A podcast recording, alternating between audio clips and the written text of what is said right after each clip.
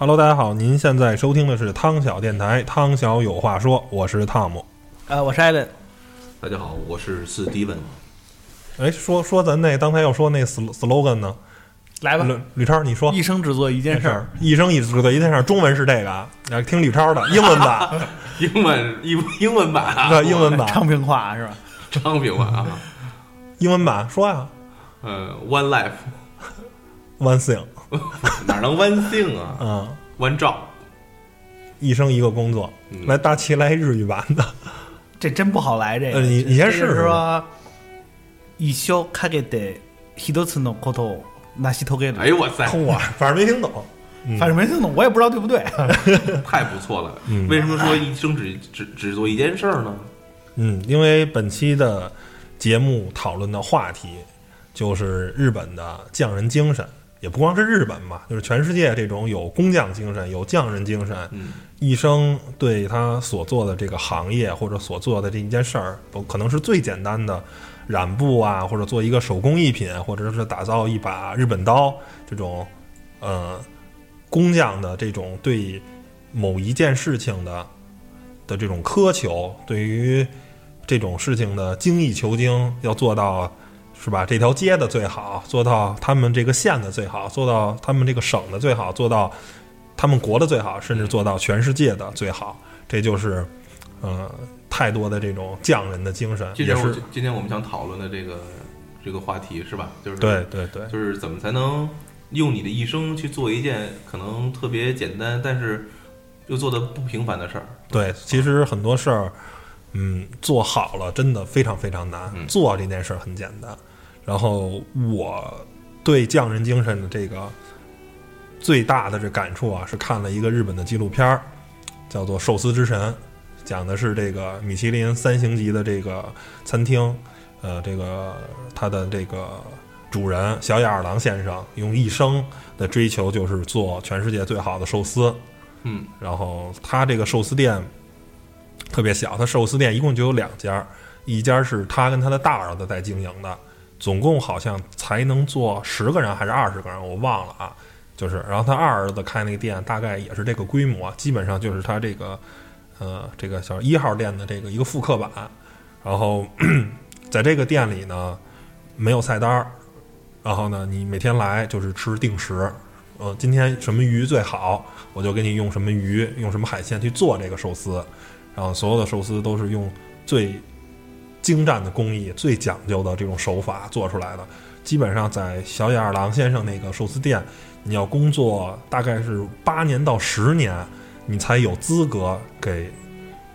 客人做寿司吃，剩下其他这几年，你可能在烤海苔，然后做这个叫什么，类似于鱼豆腐啊什么东西，我我辅助类的工作，反正基本上就是打下手吧，是没有资格站在餐台后面给客人包寿司的。然后，而小野二郎先生在纪录片的时候，好像已经是七十多、八十岁的这种高龄，仍然每天非常辛勤的工作，站在这个。呃，这个叫什么？站在前面，然后呢，给寿给客人一个一个的去做寿司，然后呢，让客人去体会他的这个全世界应该是最好的寿司，而且那个店是，呃，每位的单人的这个餐费大概是两万还是到三万？当然你说还不包括酒，而且那个寿司店也不提供酒。那那他你能用最简短的语言表达，就是你觉得他的寿司？值这个价格，然后呢，就是除了他的这种风格啊，就是说我没有菜单儿，嗯，然后呢，就是随心情和随不是随心情，随心情随食材，主要是随食材。当然，我觉得我也听说过随心情的，就是说厨师今天心情好开门，心情不好还不开门，嗯，就是除此之外呢，就他的寿司最好，难道就是控制在食材吗？他有什么自己的独到之处？大齐应该比较懂啊，因为我并不是特别了解。首先，大齐你了解这个了解寿司吗？小眼儿什么？小野二郎啊，小野 小野二郎，这我还真不知道，说实话。但是但是大齐白待了日本待十年，应该可能也没吃过。确实，三万块钱日元一顿的寿司，我觉得是不是在日本也能嫌多？是吧？是不是很夸张的一个数？你想和人民币两千块钱吃一顿寿司，一个人啊，是在东京吗？呃，在东京一个特别小的一个店，嗯，然后它这个应该是最简单是它是拿醋吧跟糖好像去混合去煮那个米，就是从、哦我觉得可以相当于咱们北京的那个就是小商城那种感觉，呃对，其实但但但但是可能价格没那么低。对对，反正其实就是像做做做做，甭管是做卤煮啊，做炒肝儿什么的，其实最对这种品质，对这种食材，或者最简单像烤鸭吧，嗯，你你追求的是其实做到最顶级是很难的。这。样的店，就是说呃，对对，已经做到那么有名儿，然后但是还是坚持就一点，就是说我不追求扩扩大经营范围，那以以他个店面这个品牌影响力，他开十家店、开二十家店都可以了，但是他他没有这么做，到现在也只有两家店而已。那首先寿司，还是回归到刚才我的问题，就对于这家小野二郎呃那个就是这个先生先生的这种技艺，他的高超或者说他的区别于旁旁人是应该在于呃哪里呢啊？呃，首先就是食材的选用，他的儿子每天早上大概是六七点钟去海鲜市场去挑当天最好的鱼，去挑最好的这种食材，而且因为他这个呃是多年的跟这个 海鲜市场的这个老主顾，也呃这些海鲜的这些贩子呢也会把这个最好的食材留给小野二郎先生，所以他能买到最好的食材。第二个呢，就是呃最简单，就是做什么事情吧，就跟你甭管是对饭呀，还是对海苔呀，还是米饭呢？米应该是在什么时间采？米用的也是最好的米，然后呢，呃，会先去挑一遍，把这最好的酱油，啊对瓦萨比也是最好的瓦萨比。对，就是会他会先去去米天天去挑一遍，就是把那些不太好的、坏的这个米粒儿会挑出去，沙子什么的这些都会挑出去，就是在每一个环节都去尽最大的可能做到最好。细化了，然后对，然后就是每每件事儿呢都去争取做到一百分儿，然后最后呈现的东西就是这个全世界最好吃的寿司，也是最有工匠精神的寿司。嗯其实寿司这个东西本身是并不难的，嗯而且它也会很很要求你嘛，就是因为寿司最后要是在这个鱼肉上刷一层酱油，刷完了以后呢，他会就小野二郎先生会看着你顾客，你赶紧把这吃了。如果你不吃，你去聊天儿，他意思就是他会跟你说，先生，请赶紧把这个寿司吃了，不然的话，当这个酱油顺着这个肉进入了这个饭里头，会让这个饭变松散，就是你吃进嘴里的口感就没有那么好了。而且也会就因为这一点呢，也会很多客户呢反而不愿意去小野二郎的店去吃，愿意去他二儿子。这样呢，用餐环境会相对来说比较欢愉，大家可以聊聊天什么的。就是当有一个寿司之神，有有一个大神级的人站在你面前，然后你你你可能用餐并不是那么愉快。就是目的是到那儿是体体会这种匠人精神的时候，才能去寿司之神的店。然后呢，你想，你想就是吃顿饭，然后也对这个就是九十分即可的话，你可能去他儿子的店比较合适，而不是去二郎先生的那个店。好吧？那汤姆开了个头儿，大齐你这边儿您在日本生活这么多年，对应该对浸染了这个日本问这种种匠人精神，匠人精神，咱不好说，至少这种认真的精神是吧？这个这个事儿吧，我不知道是不是我能说的啊。嗯，但是就是说我只能说一下我自己的体会吧，自己的理解，就是这个事情很很很大，而且是侵入到就是当日本那个国家的每个角落，包括他们有两两个这个定期每周一或者是每周二播出的这么一个节目，就是每一期呢都会找一些在这个各个工作领域上出类拔萃的这些人，然后做一个呃采访式的那种纪录片儿。然后去讲这些他们怎么把一件事情做到精益求精。但是匠人精神，所谓匠人精神，一生只做一件事儿，可能觉得就是说，哎，是不是就傻干这么一件事儿？其实不一样，就是说，我理解的啊，就是说，呃，一件事儿是一件事儿，你甭管看起来是多么简单一件事儿，但是这里边也蕴含了无数的可能性，无数的这种发散性。就是说，他要把这种创造精神也同时融入融入到他工作中。这些事情可能，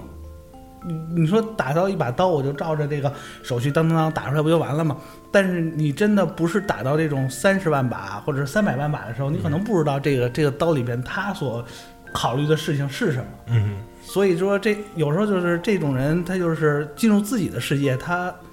有的时候可能更难于就是精神非常的固执，然后顽固，不能跟外边世界正常的交流，都有可能出现这种情况。但是同样的，就是说咱们也理解不了他的这个世界里他所看到的事情是什么。就是我可能只看到你说你天天就在做这么一件特别简单的事儿，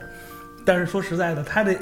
努的一些创造精神啊，可能是我们无法理解的。就是说，非得做到那份儿上，然后你可能就比方说，呃，在日本这个金泽，金泽是什么有名儿？就是打这金箔，嗯金箔就是哎，他要在这个这个一张薄纸上要反反复复敲打，反反复复敲打，直到敲打出真正的这种金箔的这种。就是金子给敲成像纸那么薄的那种。对对对，他要用一个小锤儿，要敲打反反复复的一个合格的金箔，可能要敲打上万次，或者说十几万次。嗯然后敲打出来这个这个时候，但是你可能就觉得啊、我我你就是在重复敲这些，嗯但是它每一下它该敲哪，该使多大力度，然后会出什么效果，这些东西只有他自己知道。嗯而且他每天都在不断完善、精益求精的过程中，其实他也在创造我怎么样能比今天敲得更好。嗯哎，所以这个就是我理解的，就是说不是一种傻干，而是一种你要去要自己去学习东西。对，你首先你是爱这东西，把它当做你的一种人生意义，就说我的价值就体现在这儿，这个这个就是我能为社会贡献的价值。嗯。然后说他能给我带来多少财富，这可能是他们后期去考虑的事情，而不是说他，不是说他做这件事的动机，他做这件事的动机更出更出衷于我适合干这件事儿，只有我能干这件事儿，而且我干这件事儿是为社会创造了我的价值，我的价值体现在这件事上，所以他有这么大的动力去不断的去完善，把这些事情做得更好，然后把自己全身心的这种精力融入在这件事。嗯。然后这是我理解的这种匠人精神啊，不是说一天反反复复重复一件事儿，嗯。然后在精益求精的过程中体现出来的这种价值，它会随着时间的积累，随着他工作量积累，嗯。随着他思维的这种融入、精神的融入，他会把这件事做得越来越好。所以我觉得匠人精神追求的极致，它其实没有一个极致的，它是不断在完善、不断在进化，直到他不干了那一天为止。嗯，所以这个东西也是很难这种传承，就是说我可能五十年、六十年我干这件事儿，你让我把这个手艺直接交给你，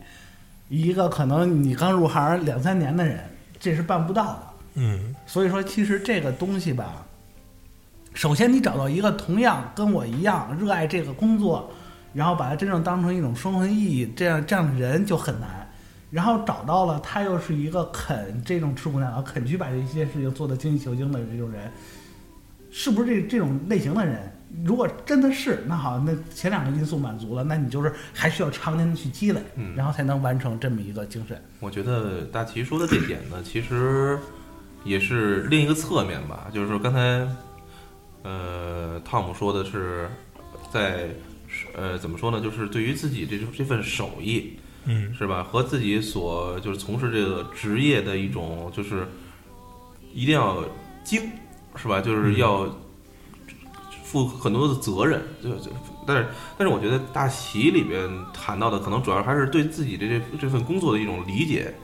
和自己这个手艺的这种可给大家带来的这种社会责任，可能更另一种理解。对，也是一种热爱吧？怎么说呢？然后呢，它从中体现的应该属于是，呃，一种层面，就是说，呃，记忆可能都完完远远小于就是这种这种对工作的热爱。就是比如说，可能呃这种记忆是可以替代的，但是这种就是这种这种心情和这种就是我投在做这件事的时候投入这种我的热情完全是不一样的。我觉得，但是可能很多人说记忆，比如说用车床这么精密的仪器能不能敲打出来就是百分之百的一样，但是这量产的，我觉得跟咱们所谓的这叫手工啊，或者这种就是人工的这种制品还是有些许的区别的。我觉得，就是你每次就跟你说的每次敲打它的力度，甚至于当时的一种心情和当时比如说谁将用这个东西。他将以什么样的一种形式，是一种什么态度，我说让他去用，可能每一次敲打都蕴含着这个匠人在这个时候的一个心情。其实刚才你说到一半儿的时候啊，我就想到了咱们呃节目刚开始的时候，就是说时候的那那首旋律，嗯呃，是之前奥斯卡的最佳外语片获得的那个影片的这，就是叫《入殓师》，是日本的一部非常有影响力的一部电影儿。嗯，呃，我相信很多的人可能听说过入殓师嘛，就应该是给逝者进行那最后的一种仪式化妆，是吧？呃，主人公可能也是经历了刚才大齐所说的这种过程，他被最后遴选为或者说被接纳成这种工作者，也是有过一个过程的。刚开始，他从这种难以接受这种就是对这种逝者的这种呃，就是有一种抵触心理。抵触情绪，甚至你能，大家能想到，就是逝者可能什么样的情况都有，嗯是吧？但是呢，他发现他所从事的工作不仅仅是一个把这个呃，总是这个化妆化好了，然后呢，或者说是呃，把衣服穿穿的非常整齐，嗯带着是一份逝者家逝者家属的一种就是那种最后的那种缅怀责任，还有一种就是怎么说最后一份尊重吧，嗯就是对逝者最后一份尊重。其中呢，我就深深的感觉到有一个是一位年轻的小朋友啊，是一个一生都对自己的性别有着很大的一个想法，觉得自己是个女孩，但是家里人对她的这种选择非常的不理解，结果她自己选择自己结束自己的人生。嗯然后在结束的时候呢，就是就在等于他自己结束的时候，他还他可能一一直都想穿女性的衣服也好，所以说这家里人也是这种把这也经过同意吧，嗯。入殓师将他的这个就是画的非常美。嗯然后呢，我觉得就是每个家庭也好，或者每段故事都都有自己的一个就独特性。我觉得这个就应该是匠人精神，应该我觉得应该比一般的这种呃手工业者啊更应该超人一等的地方。就是说，你所做的工作不仅是一份工作，而且它代表着一个，就是说可能一份心情在里边儿。嗯所以说，我觉得可以点到即止啊，就是这这块儿的。然后我自己想说的呢，其实应该属于是我听到日本，就是当然日本和大家都说精密仪器啊，嗯然后属于那种那个就是可能用汤姆和那个大齐刚才提到的一些，就是我一定要把这个东西做得非常专、非常精。嗯然后呢，这其就就是一定要钻得特别深。但是我我要讲的讲的故事呢，就是咱们刚才那个这个节目的这个口号，就是一生只做一件事的一个最初的实践者。嗯呃，抱歉，我首先我在这里边无法给出这个公司和嗯给这个就是这个公司的创始人他的名字，因为确实记忆很久远了，这是在嗯两千年左右看的是当时一位职业经理人讲座上，嗯他提到我一直影响我到我现在，就是因为记得很清楚嘛。呃，这个口号就是这个大师，就是这位这位这位先生是呃，就是他创办公司的时候说的。为什么呢？首先，他的背景是一个那个日本的一个传统的呃叫染布嗯。这个作坊，嗯。刚开始很小，但是就因为做的非常的一个有名气，然后呢，可能也是从一个小的作坊做的越来越大，最后呢被甄选为是给日本的这种天皇王室。给王室啊，就是这种呃提供那个布料啊，提供这种染色。呃，他们对自己的品控要求非常之高啊，高到什么程度呢？就是说，呃，就是所有的布料只要是不合格的，一定要就全部销毁。嗯啊，然后呢，就是颜色就一定要根据皇室要求完全做出来。这其实属于品控的那种工作。他们对自己严格到什么程度？呃，大家都知道，日本是在挑起了二次世界大战嘛，跟德国一样。嗯然后当时日本呢是从，我也抱歉，我记忆可能不是特别清晰了，就是说，呃，当时是在嗯二战之前一直是进口一种染料，应该是从呃盟国那一方，可能是美国那边进口这个染料。这个染料呢，就是他们使用的非常的就是好，能染出那个颜色特别的好。嗯但是有一天，老板接到了一个，要就是咱们由于战争引起了这个就是短缺，而且我们没法再得到同样的染料了。嗯我们现在只有如果要继续生产的话，那我们只能，当然他们除了给皇家做之外，还给普通的大众也做这种染布生意，呃，只能选用咱们本国生产的这种染料了。其实相当于咱们现在面临很多问题，你用不用有没有进口的，只用国产的，有没有？当时那位就是啊，这位啊，这位先生就毅然决然的决定，就是我们不做了，就是这段时间我们宁可就是不做，但是也不能这批布这批布也不能用咱们自己的染料，嗯至少是有这种需求的不能自己染料。嗯就是对自己的这种控制，就是宁可不做，也不能从我手里做出一个不好的东西。我只能做一百分的东西，我做不出九十分跟对八十分的东西。然后那批布料呢，就非常的那个，就在二战期间那批布料，就是那那物资特别短缺，可能很长时间才能运来一点点，嗯就经过几手啊，结果那批非常珍贵，结果就那一批布料，然后呢，最后被染制出之后，最做的最长的一个呃一个呃怎么可能就得有四五米楼高的一个就是个卷幅，嗯然后呢。用日语写的“一生只做一件事”这个口号挂在他们自己的公司的大楼里边儿，然后作为一种一就是一种警示。它是从呃二战之前、一战以前可能就已经开始这么做了，应该是已经有一百多年的历史了。嗯啊，回头到时候我可以再找一找那个到底是哪一家公司。嗯当然，我觉得他这种这种所谓的匠人精神啊，嗯是一种是一种坚守。说，呃，我不能允许看着我自己的东西被人家耻笑，嗯不能看着我自己的东西就是，呃，不能毁在我自己的人手里或者怎么样，就是宁可不做，我就是让它破坏的，我就我也不要，就是延续。我觉得这种属于真的是日本人，甚至说，我觉得可能很多人都说日本人很多人是 A 型血啊，嗯就是这种执行力特别强，嗯就是这种完成，就是这种东西就完成这工作的时候那种坚决程度，可能确实是很高。所以日本人是一个 A 型血人，可能是更适合待在一个国度。所以这是我想跟大家分享的一个啊这个故事啊。嗯，这个就是虽然同样都为东亚的国家，然后呢，在很多文化上呢，咱也都是包括跟韩国啊、跟朝鲜都是属于这个东亚文化，但是呢，嗯，日本是我觉得在所有东亚国家中的这种，可你可以认为他轴，也可以认为他傻。就是按我们中国人普遍人的这个价值观，觉得他这么做特别特别没有必要。咱们呢，变态是吧？对，咱们可能用这个，哎呀，行了，就是做不了一百分，八十分也行，九十分也行，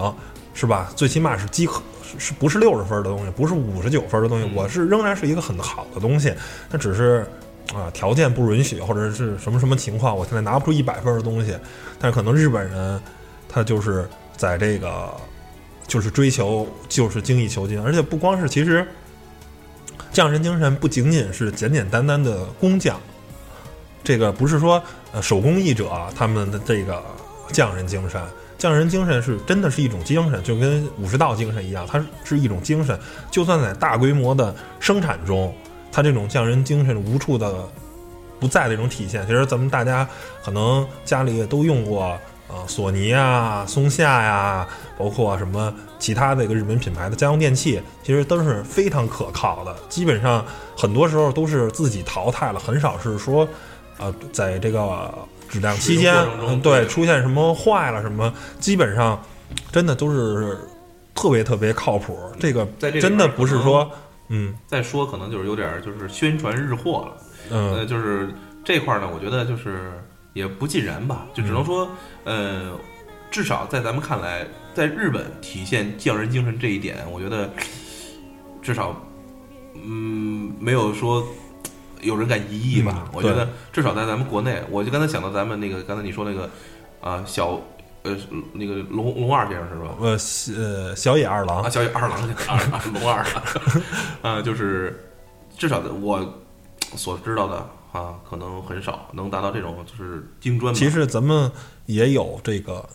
做这种啊餐饮的，但是可能咱们这边很难生存下来，确确实很难生存下来。我觉得就是你这个环境不允许你能这么生存下来，除非你真的不拿这来挣钱。就用大齐来说了，说我就做就是做不是不不是营生，是对吧？因为你很难想象嘛，如果咱们，你假如啊，咱就炒一份宫保鸡丁儿，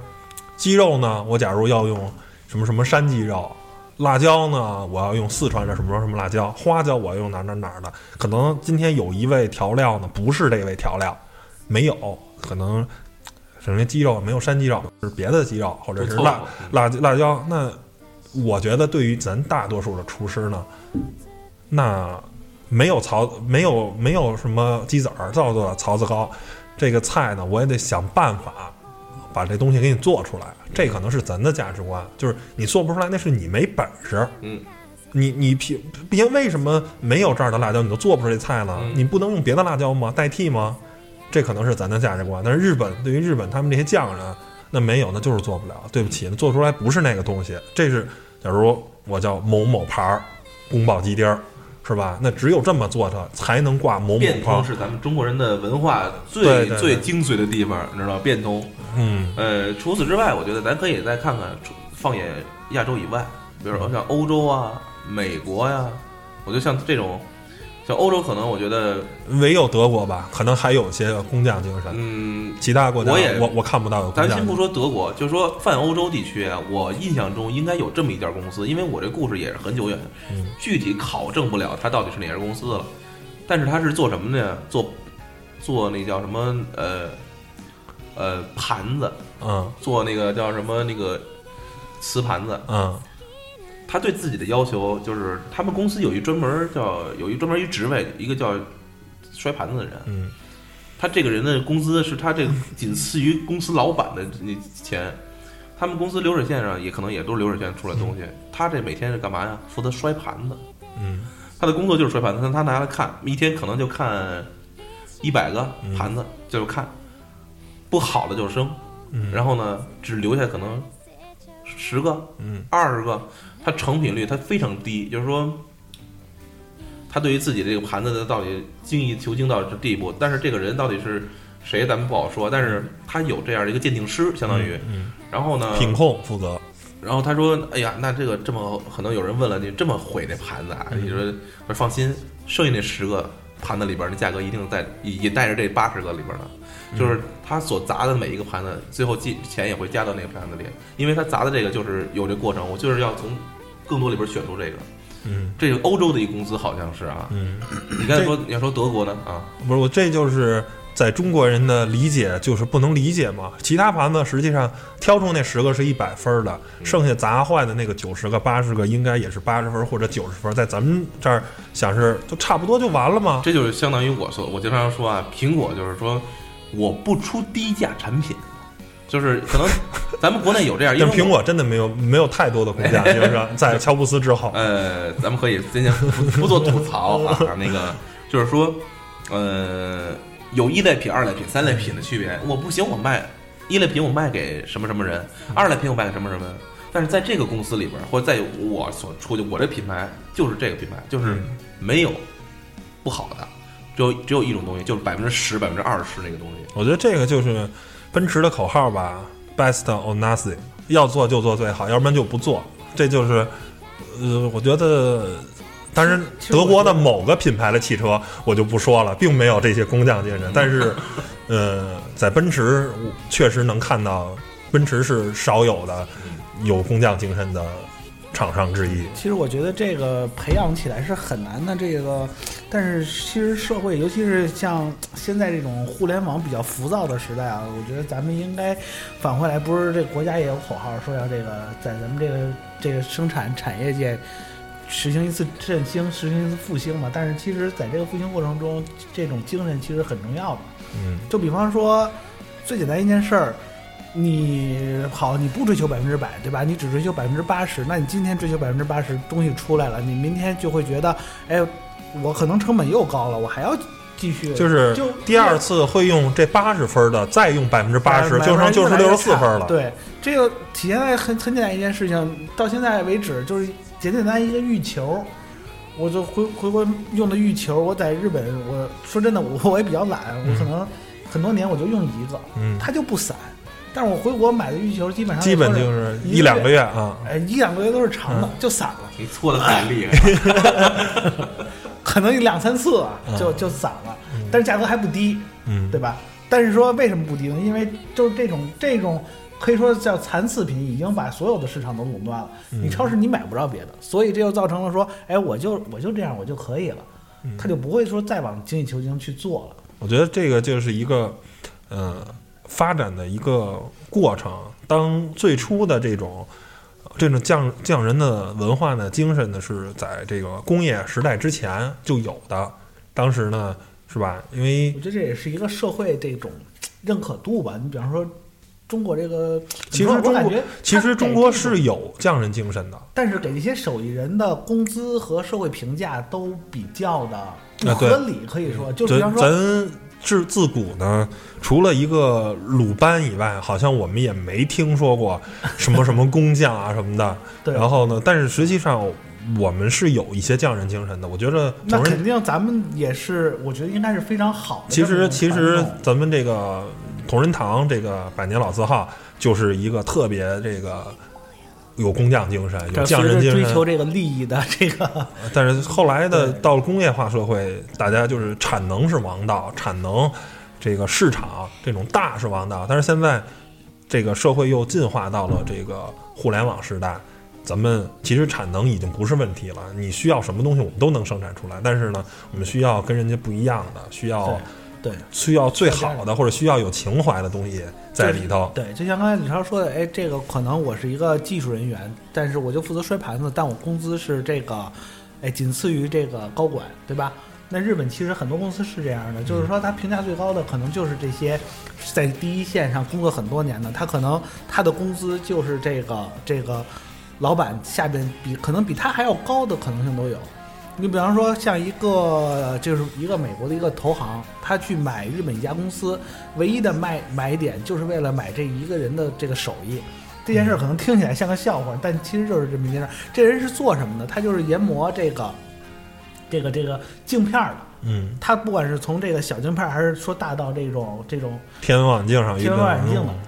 但是说，你说你机床可不可以研磨？可以研磨，但你就研磨不出 NASA 需要的这种天文望远镜，只能让他去研。嗯，哎，所以说人家投行花了多少亿，可能就是买这公司，其实就买这这一个人。嗯这就是说我可能做到极致，我就是处在这么一个地方，就是说我需要你买这些人，你再帮我培养其他的人去完成这件事儿。但你没有这个人手艺就是不行，就是做不出来。这就是嗯嗯，这就是一个长期的，我觉得对这种这种精神，一一是我觉得咱们要培养，可能这社会背景是这种确实，一日本有一个就是说，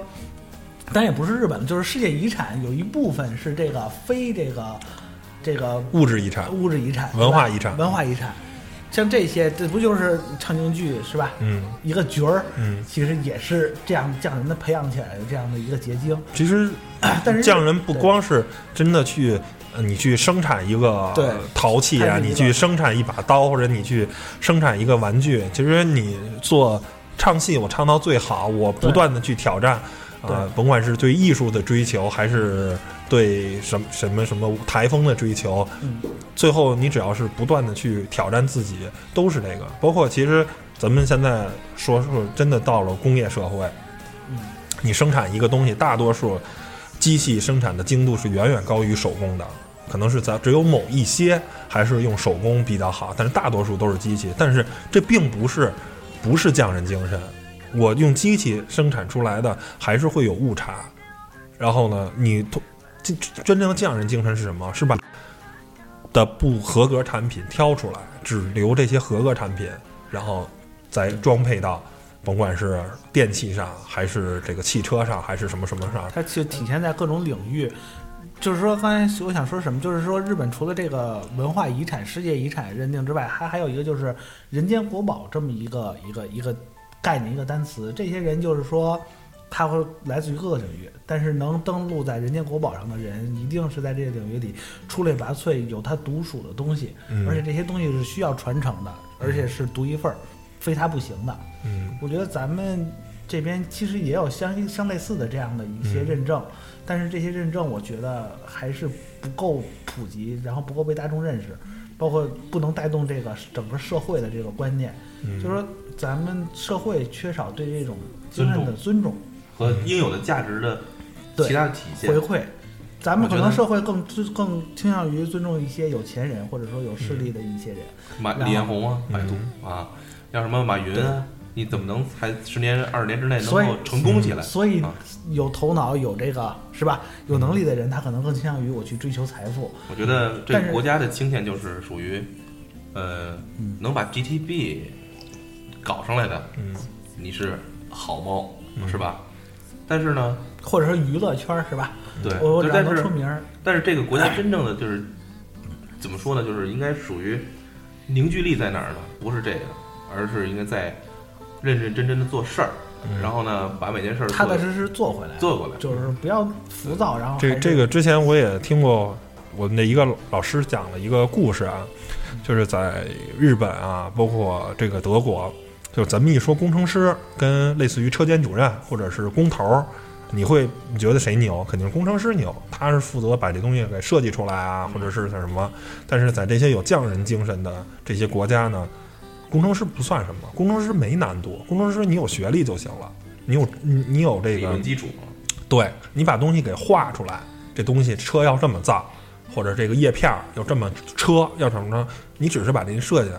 真正实现它能不能这个东西从图纸变成一个实物，靠的是工头儿，靠的是工人，靠的是车间主任，不管是叫什么名儿，靠的是这些手艺人们，他们才能把你的图纸上的东西变成真实的东西。所以他们要比你们牛得多得多，尤其是在一些呃，比如说刚才大大齐说的镜头，镜头毫无技术言可言，就是玻璃镜片儿，或者是有石英石，或者是有各种各种的镜片儿的组合，这东西没有任何技术，拼的是什么？拼的是工艺，拼的是研磨，拼的是可能是一个头发丝儿的差细微的差别，才造成这个镜头的不同。就说一个我为什么是红圈头？是不是？嗯，我就说一个亲亲身体会吧，因为我在日本干过一段这个，呃，他是做这个的，就是做那个高压电缆的接口，嗯就高压电缆和高压电缆之间也得有接口，这接口需要完全没有杂质，有杂质的话，它会造成这种爆炸，嗯然后会造成，所以它这个是橡胶的一个叫英力锥的这么一个东西，它主要生产这个东西，嗯。就是高压电缆的接头。然后这个工厂里面最受人尊敬的就是一个已经干了四十年的这么一个支管部门的这个老师傅，老师傅，嗯，他他做的事儿就是说，我能保证我这个东西没有万分之一的可能性它会爆炸，嗯。所以它的这个接头嗯。才能销往全世界。你像我在那儿的时候，就是有卡塔尔、嗯。中东很多国家、巴林这些国家嗯都会去上那儿订货，嗯。然后咱们这边儿应该是，当然就不好说了，是和国家电网有联系的，一些合作公司。之类的这些需要对。买这些设备的，但是说哎，我们处理电缆的时候，就是为了做测试嘛，会拿一些处理过的电缆过来，有一些是为了，因为他要往中国买一些要了解中国电缆的这么一个概念，所以用过一批中国电缆是比较合格的，还是，然后还有一些日本的电缆。但是电缆差异你一下能看出来，它那个电缆里边是导体，外面是一层绝缘的这么一层橡胶，很厚、硬的这种树脂结构的。但是哎，日本的这个树脂结构里边没有没有任何的一个杂质，就通通通整整体的一个非常翠绿的这么一个感觉。嗯但是中国就是中间的接口会有一条黄线，嗯这就其实就存在一些不安全隐患。嗯它有可能在电电力传输的过程中可能发生大爆炸。虽然说你是一个无所谓，其实概率很小，概率很小，但其实往往这个是不是百分之百的合格品，就体现在那么一丁点儿的差异上。所以这就是需要你去追求。你光追求利益了，好，我可能为解决这么一个一条小路线，我可能要投入十倍或者一百倍的投资。这个东西就是六十分的东西是很容易做的，八十分呢就比较费劲。当做到一百分的时候，就需要六十分，可能十倍、二十倍的成本的投入，才能精进那么一一小部分。对，对，之前但是一丁点儿可能带起来就是一个很大的革命它。就是你就你就是全世界最好的嘛，就是别人只能买你的，在某些领域上。同样同样这种情况呢，我经常会自原来可能自己问啊，就是说嗯拼了，就是吧，就是咱怎么就不如日本了？嗯咱们怎么就不能比人家做的好？嗯就刚才你说这镜片也好，嗯嗯或者刚才你说可能有一个电缆电缆啊，我所知道的可能就是更，比如说你刚才说也是你比较关注什么发动机啊、嗯变速器啊、变速箱，咱们中国能不能做出来？但是这你就有发言权了，能做出来可能做的不如好，但是好不不好在哪儿？就是我觉得举全国之力，咱们能不能做出来？我相信啊，应该也能做出来，但是你就适不适合成本就投入到这里边。但是我又突然也可能从其他的媒体啊，其他的就看你是追求长期利益还是追求短期利益。哎，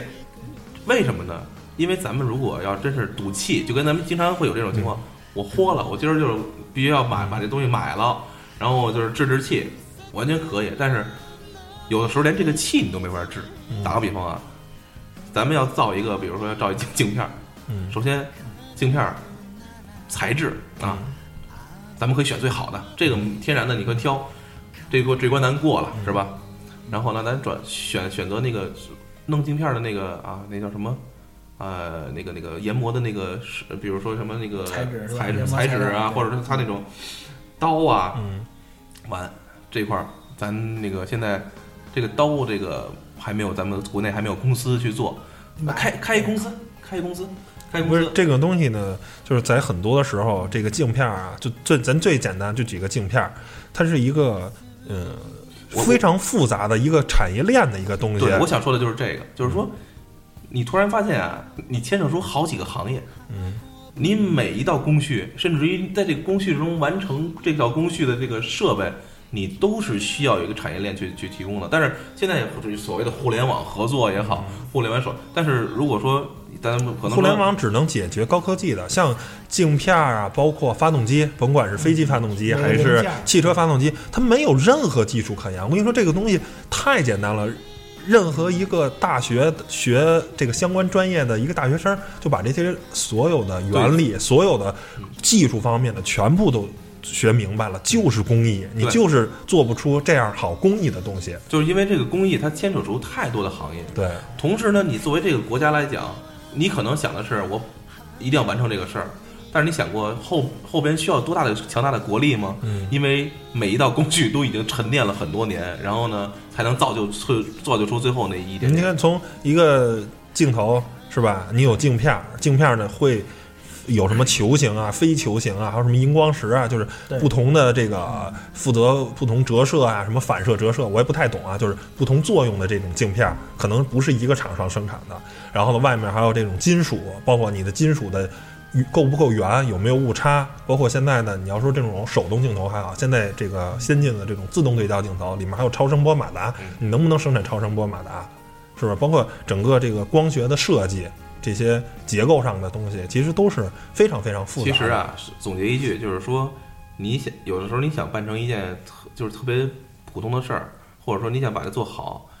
呃，对于一个厂家来好，他可能也很为难，因为这是一个可能是产业链的问题，就是真的你能不能，就是这说说白了，大家应该一一起使劲儿，就是说我喊口喊口号。一二三，开始！从今开始，大家都出出超品，就然后就别别出次品，这样才能到到那种，就跟苹果一样，就是说，富士康也能生产出是吧好的东西，也给那个北京也也有就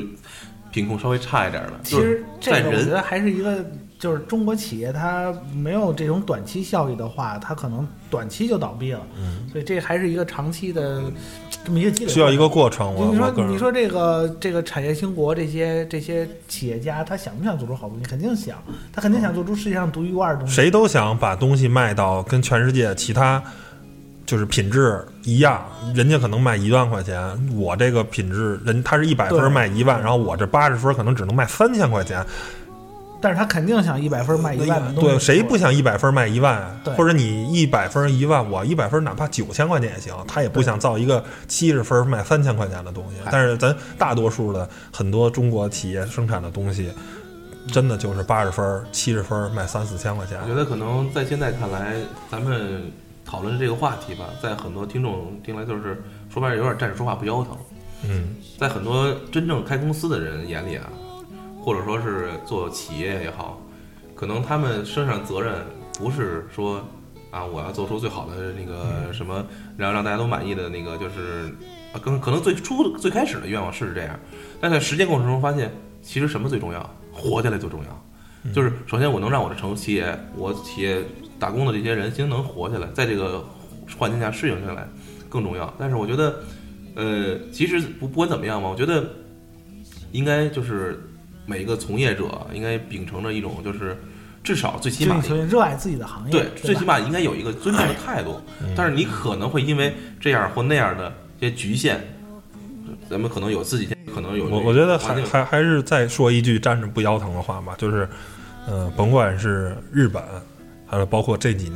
近十年二十年的韩国，他们其实呃拥有这个匠人精神的很大的原因是单一民族，他们支持国货。我觉得咱们呢，呃，一方面是企业家呢利欲熏心，第二个方面也是咱们的消费者。我觉得你要给国货，要给咱们自己的这些产品时间。一些信息啊。对对对你现在还是啊，这个之前说过，老罗那个，你现在你不买 T 一，可能就就就我等不到 T 二了。你等你不买 T 二的时候，可能就等不到 T 三了。你现在不支持国货，以后可能就没有国货可买了。真的，就是尽自己最大的可能去支持这些中国企业。他们可能现在做的不完美，但是大家都去支持他，他有钱活下来，有钱投入更多的研发，然后慢慢慢慢的，肯定是一个良币驱除这个劣币的这么一个过程。其实然后我想说的是，就是企业不管是怎么样来讲，做什么事儿都是人。我觉得这个企业里边应该给这些人提供一些更多的发发展空间，然后去培养这些有这些，哎。匠人精神的，愿意把这些事情，因为有些东西是真的，它不是说需要你其实现在投多少钱就能管用的，它是说你需要培养这么一批人，然后这些人会去帮你创造带来多少多少钱的价值。其实现在咱们也可以看到一些，咱也不能一竿子把这个打黑吧。有一些企业真的是有匠人的精神的，你比如像格力，它只专注于在空调，而且现在也是全世界最大的空调那个，好像占全球百分之四十的市场份额，格力的这个这个最最，其实它是就是专注于在在在空调。这个这个日本品牌的一个技术，嗯，就是说就是培养，咱们可以通过各种手段，但这些东西一定要培养起来，尤其是咱们社会对这些人的认可也需要重视。然后，呃，最关键的一点，我觉得这种慢慢的企业强大了，然后这些人起来了，让这些人更被社会重视，然后这会形成一个好的循环。然后会为企业带来更大的财富，嗯然后不要说，我觉得这个私有化，尤其是国家放权，是一个很好的一个，因为你吃大锅饭的时候很难出这种人，对对对，没必要我为什么。要付出百分之百？其实我挣的也就这么多。但是这个私有化之后，随着这种进程，然后你会发现这样的人越来越多，嗯，然后他会在这市场竞争中，他会更有需求，更体现自己价值。就不是说我是一个勾心斗角在企业里上去的人会受重视，越来越多的就是说我是实实凭本干干的本事人，吃饭，对我会在企业里受重视。这个时代会来，这个时代来了之后，我觉得会好，会会产生更大转变。希望能在咱们就是还还在工作的这个这个这个啊六十五岁是吧？六十五岁三还是三十多年吧。对，能够等到这一天吧，就是这种对于工匠精神，咱们可能说不是工匠精神，至少是这种品质的追求吧，能够上到一个台阶儿吧。嗯然后咱们也能真真正正体现出这一点。对，然后其实呃说这么多，我觉得我觉得也是对咱们自己的呃说的很多都是基本都是国外的，是吧？刚才只是提到了一个国内产厂家，嗯其实我想，我其实我觉得就是，呃，这种大规模生产的产品啊，其实很难说谁的工就是有这种工匠精神，或者说怎么样。呃，但是我觉得可能体现最多的应该还是大齐所提到的，就是创新，嗯就是你愿不愿意就花很多的钱、精力投入到你就是让你的品牌更能有一种就是创新精神。我觉得可能现在大家说的都是这这一点。呃，我觉得比如像咱们汽车行业里边，汤姆你应该很有了解。你觉得咱们各个国家，我觉得想在最后节目之结束之前呢，应该给自己打打气吧。嗯哪些品牌可能更有这种精神，让你在你看来，作为你作为从业者，他们可能更能肩负这个使命呢？呃，这个在国货当自强，呃，前不久那期呢，那个呃墨轩兄，他刚试完这个吉利的呃 GC 九，呃，应该叫博瑞中文名儿，呃，这款车呢，就是可以认为啊是，嗯，呃应该是今年国内最重要的一款车型。嗯，它的价格呢，现在网上也透露出来了，大概是十五万到二十五万元。但是这辆车整个的装备工艺，包括所有的地方，都是基本上可以跟日德的这个 B 级车去正面抗衡的。但是就是提到奇瑞这个，我不是吉利吉利呃吉利就是这个，就是说之前看过一个就是纪录片儿啊，是主要是从日本人拍的，他是从这个日本工程师的流失这角度拍的。然后流失到哪儿呢？其实就是流到咱们的这些大的品牌这些国国内的品牌里对边，为什么会流失？就是说，他们说，呃，我的价值我在日本公司里体现不出来了，但是中国给我创造了更好的发展空间，给我提供了我更能体现价值。我觉得这这个这这我觉得好的一个征兆这个这个应该也是，呃，李书福呢曾经说过一个特别让我们看来特别逗的话，就是汽车有什么呀？汽车不就是一个发动机啊，四个沙发，四个轮子，一个壳子吗？然后呢，它当他那时候他只能生产吉利豪情，长得像夏利的那个车。当他迎娶了这个有我记得九十年历史的十几年的一个小伙子，当迎娶了沃尔沃以后，李书福好像没再说过这种话。他理解的，而且这个 GC 九也大量的它的设设计就是来自于沃尔沃的全球的研发中心帮他设计的。他他但是我我他现在就是他一下明白了，哦，造车还得是工匠精神，不是拍拍脑袋就能造。那时候你只能造出豪情，而现在你可以造出 GC 九这款车。我相信啊，反正如果我有指标的话，我应该会去支持这辆车。怎么说呢？就是我觉得国货也好，还是怎么样，嗯就是最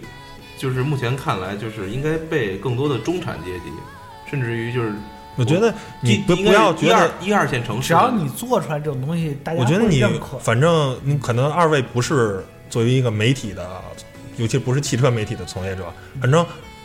你你说你买一个德国的，你买一个大众的，或者你买一个本田的车。啊、我买一个吉利的车，我没觉得丢人，我就支持国货，怎么了？那我那我现在不支持他，那我什么时候支持他？他造豪情的时候我我不支持他，他造这个车我还不支持，我什么时候支持他？等他等他倒闭的时候个电动车，，我是纯国货。所以说，就是这是一个整个国家的一个态度，就是你韩国人国民国民的态度，就是说，呃，韩国很好，刚才说单一民族很好去推进，因为他当初要是不支持现代，不支持起亚，韩国车也没有现代嘛，嗯。也没有现代的这是。个。但是他起来的时候，他就是奔着百分之百去做的，这点咱们我觉得呀是这样，就是，呃，就像你刚才说锤子也好，嗯。啊，刚才又说的吉利的这种 GC 九、嗯嗯。它在很多就是关注这一方面的人，就是经常关注，嗯比如说手机啊，啊，关注于汽车，说甚至于媒体人来嗯讲，他们可能在硬性指标上，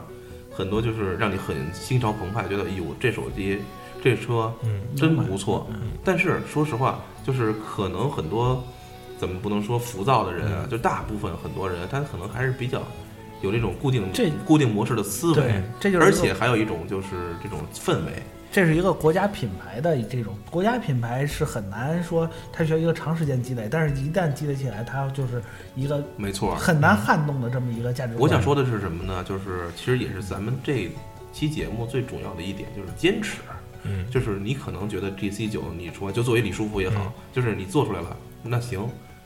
这次你没有赢得所有人的掌声，咬咬牙再做第二款 GC 九，做做 GC 十，做 GC 一十一，一直做下去。然后呢，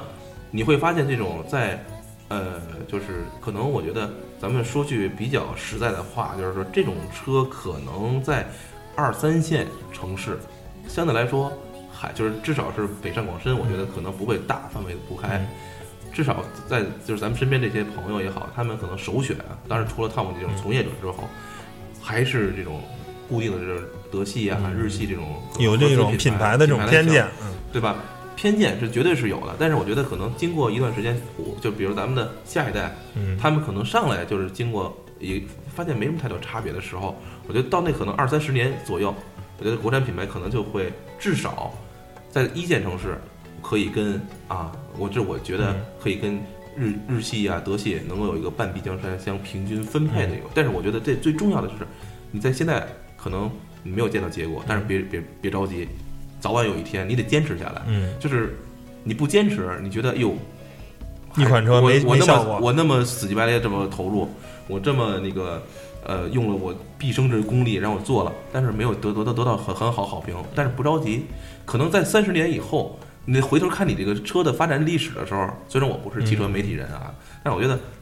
我会很骄傲的说，当年我做了一辆什么什么样的车。到那个时候啊，大家会你就成为一个转折点但，但到那时候，可能我爷爷开过这辆车，或者我爸爸当年开过这辆车，你会那时候有一种荣耀。对，我是第一代车，就像高尔夫一第一代高尔夫，我就开了这个车，然后一直就是这种传承的这种对，文化。其实我觉得这一，我觉得这企业这经营者肯定他是会考虑这些东西的，嗯就是说，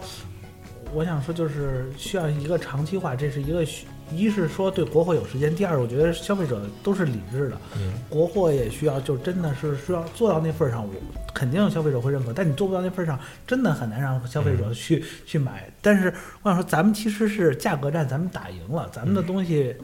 卖给非洲，卖卖给这些稍微贫穷一点的国家，卖的很好，嗯而且卖给咱们的二三线城市，对吧？也卖的很好。就是说，咱们价格战打赢了，现在接下来就是打这种创新，打这种质量，嗯打精益求精。嗯我相信咱们也会，因为咱们可以把空间站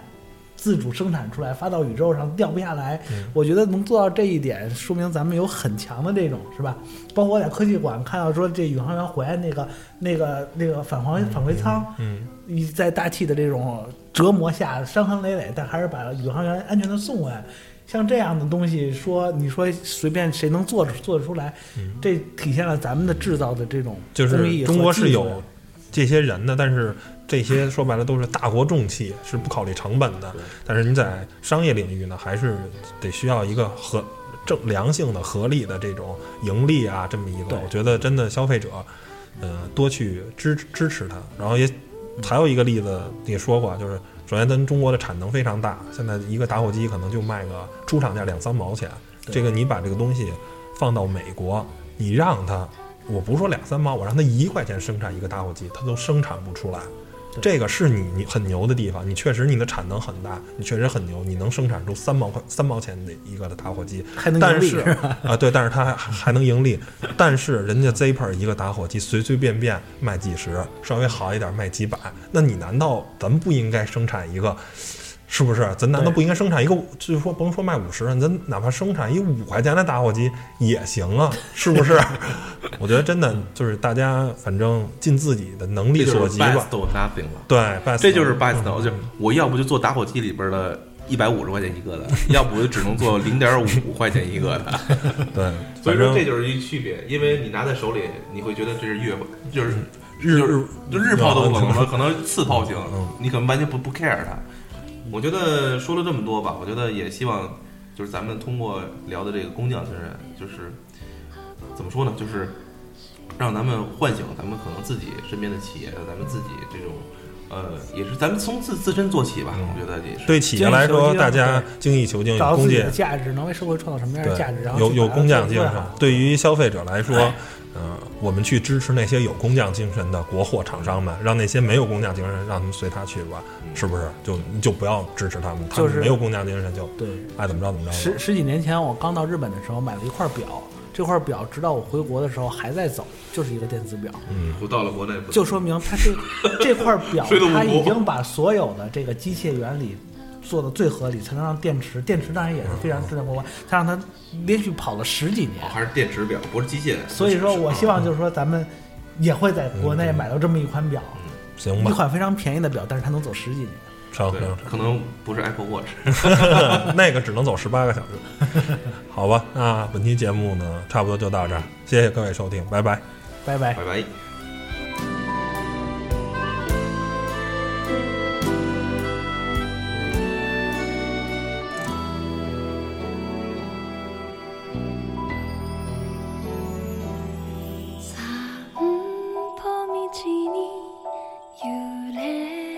れる木